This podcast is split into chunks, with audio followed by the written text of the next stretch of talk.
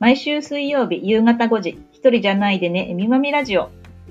島田市子育て支援ネットワーク会長、つむぎカフェオーナーの杉本まみと、NPO 法人クロスメディア島田事務局長の小玉恵美がお送りするラジオ番組です。この番組は子育て真っ只中のお母さんに向けて、一人じゃないでねを伝えるもの。終わりのない子育ては、本やネット、周りの情報に時に振り回されたり、外出もままならず、孤独を感じがち。そんな日々でも週の折り返しの夕方のこの時間が正解不正解ではなく、わかるなぁ、そんなことあったなぁと肩の力がふっと抜けるものになるよう様々な角度から子育てあるあるや身の回りの出来事をお母さん目線で伝えていきます。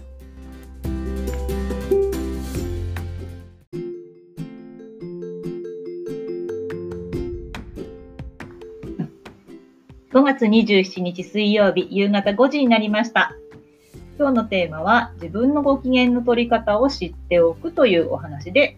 進めていきたいと思います。はい。はい。では、えー第2回目になりました。ねえー前回ね、ちょっとわちゃわちゃしてましたが、まあ今回もわちゃわちゃすると思いますが、はいはいお話進めていきたいと思いまはい。す。えーコロナのね、えー自粛生活がねどうです終わって、はい。静岡県はね、はい。一応21日からうん。小学校、うん。中学校なんかもね、一応始まるということで、まあ、27日なので、はい。なんとなく通常運転に戻りつつあるような、ないような、でも自粛はどこまでしたらいいのかみたいなね、そう日々ですよね。ねまだ都市部の方はうん。自粛の生活続いてるところもあるんですよね。ねまあ、本当に不安が、先行きがない不安がまた、うんうんまだあるのかなというところと、うんうん本当にいいのかなっていうね。ねね、あの、ただそれは多分お母さんに限らず、うん、いうんな。方たちがしてると思うんですけど、はい。えみちゃんどうでした？コロナ自粛生活。ね、あのー本当に、なんだろう、あの、13年ぶりに出産をして、ちょうど子供が1歳になる頃に、あのーコロナの自粛生活になりまして、それまで結構もう、あのー子供を産んで、あの、まあ、家族経営の仕事なので、もう数ヶ月で完全に仕事に復帰をして、うん。あの、保育園に子供を入れて仕事をしてたんですけど、あの、ずっとね、仕事もできない、子供とずっといるっていうような、で、あの、まあ、自粛をしなくちゃいけないっていうところなんだけど、自粛の取り方も多分人それぞれで、何が正解かわからないっていう中で、なんかね、本当に、私はね、緩やかに落ちてったんですよね、メンタルが。うん。緩やかっていうと、どういう感じ。あのね、何があったってわけでもなく、別に毎日がこう、同じことの繰り返し、別にね、ご飯も食べて、家の洗濯掃除、まあ、子育てをしてというふうに、別に普通に家のことをしているんだけれども、なんか、ふと気づいたら、あれ、私、全然元気じゃない、みたいなね。そう。なんか普段の自分からすごく遠いところに気づいたら、その遠いところとか、落ち込んだ自分、元気じゃない自分に気づいたらなってたみたいな感じありましたね。今を、あその通常モードをゼロとしたときに、うんうん1日1日マイナス1、マイナス1って積み重ねていって、気づいたらマイナス10あったみたいな、そんな感じのイメージ。そうなの。緩やかに落ちてくるっていうね、うん。その体験をされた時はどうでした？なんかね、だから別に、こう、何かすごい悲しい出来事とか、落ち込むようなことがあったわけじゃないから、なんか落ちる理由もこうわからないし、、なんで自分がこういう状況で、こういう悲しい、なんていうのかな、こう、元気のない自分になってるのかっていうのが、こう、わからなくって、自分のことも客観視できないし、理由もできない、理由もわからないから、こう、抜け出し方がわからないみたいな、なんかすごい本当に、なんだろう、薄暗い闇うん、みたいな、それ立ち悪いなって、そうなはい、思いました。コロナに限らず、もしかしたら子育て中ね、そうあるのかもしれないですね。うん日々のことを、まあ、毎日ちゃんとこなしてはいるんだけど、なんとなく気持ちが落ちていって、うん。でも別に誰かに相談するほどでもないし、なんて言ってたら気づいたら、あれ、私一人だけみたいな、一人ぼっちみたいな、そういう感じなんですかね。ね、きっとね。なんか本当に改めてこう、なんだろう、人と人との関係、交流の中で、こう自分の感情ってね、こう元気になったりとか、あるんだなって、ううんん、思ったりしましたね。それで復活したタイミングは、復活したっていうか、なんかこう、うん。盛り返したタイミングはなんか、なんかね、本当にこれまさに、あの、マミさんがうん、このラジオのうん。相談をしてくれたこととか、そう、なんかあるみたいな、いつものね、軽い感じで聞いてくれ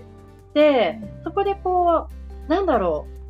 子供のことでも、今日のご飯何にしようかなとか、うん。あ家の掃除そろそろやんなきゃなとか、なんか、そうってなんとなく追われてたことじゃない、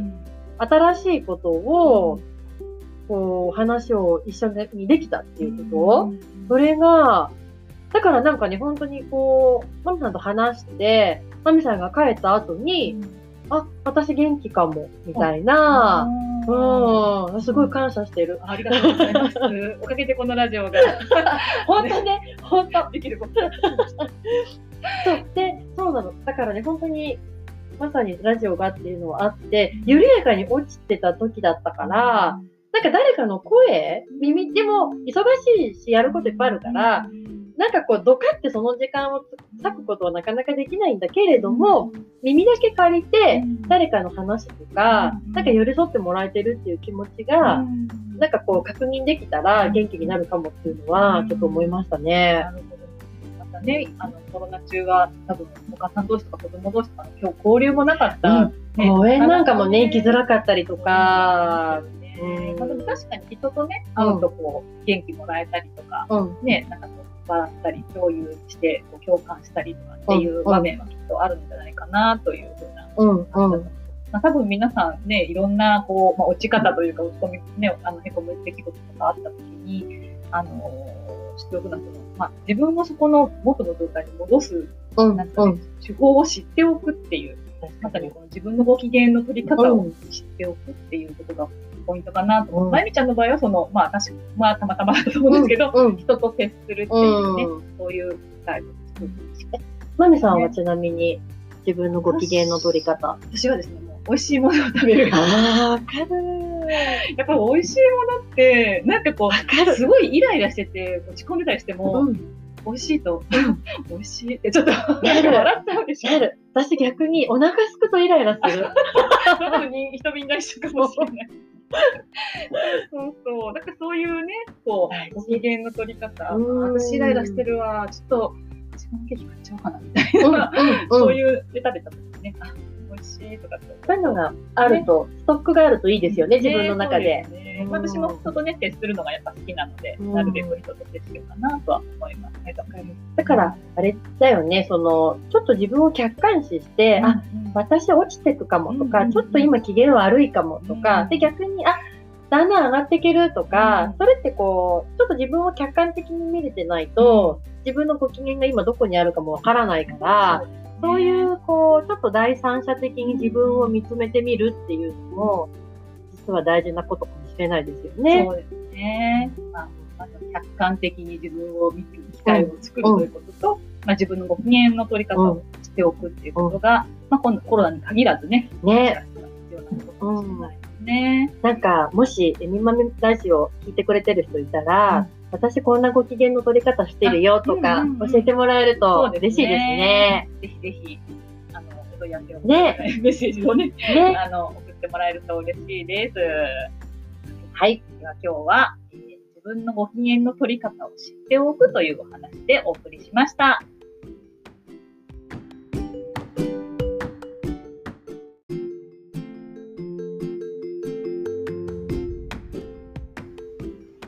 番組では皆様からのお便りを募集しております。感想やご意見、ご質問など、ぜひお寄せください。メッセージの受付先は、えみまみ2813、アットマーク、gmail.com です。えーえみまみは、すべて小文字の emi, mami, 数字の2813、アットマーク、gmail.com になります。次回も水曜日の夕方5時にお会いしましょう。今から夕ご飯の支度とか、子供のお風呂など、今日もゆっくりできるのはまだ先のお母さんも多いかもしれませんが、ぼちぼち頑張りましょうね。一人じゃないでね。